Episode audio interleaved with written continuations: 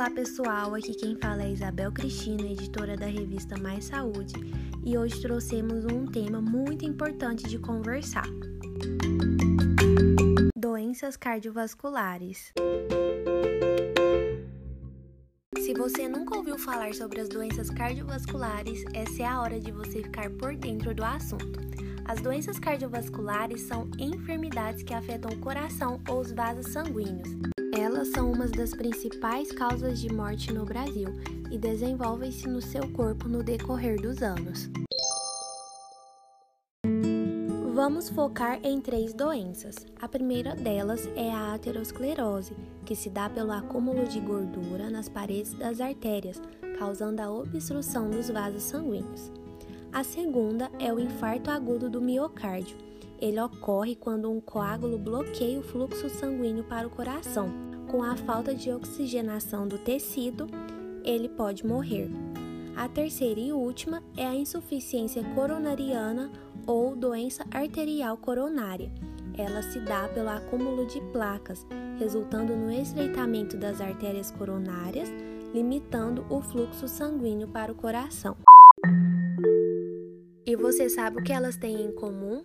Ambas apresentam os mesmos fatores de risco, que são o histórico familiar, o sexo, que é mais comum em homens, a idade. Quanto maior for a idade, maior será o risco. Colesterol alto, tabagismo, hipertensão, diabetes, obesidade, estresse e sedentarismo.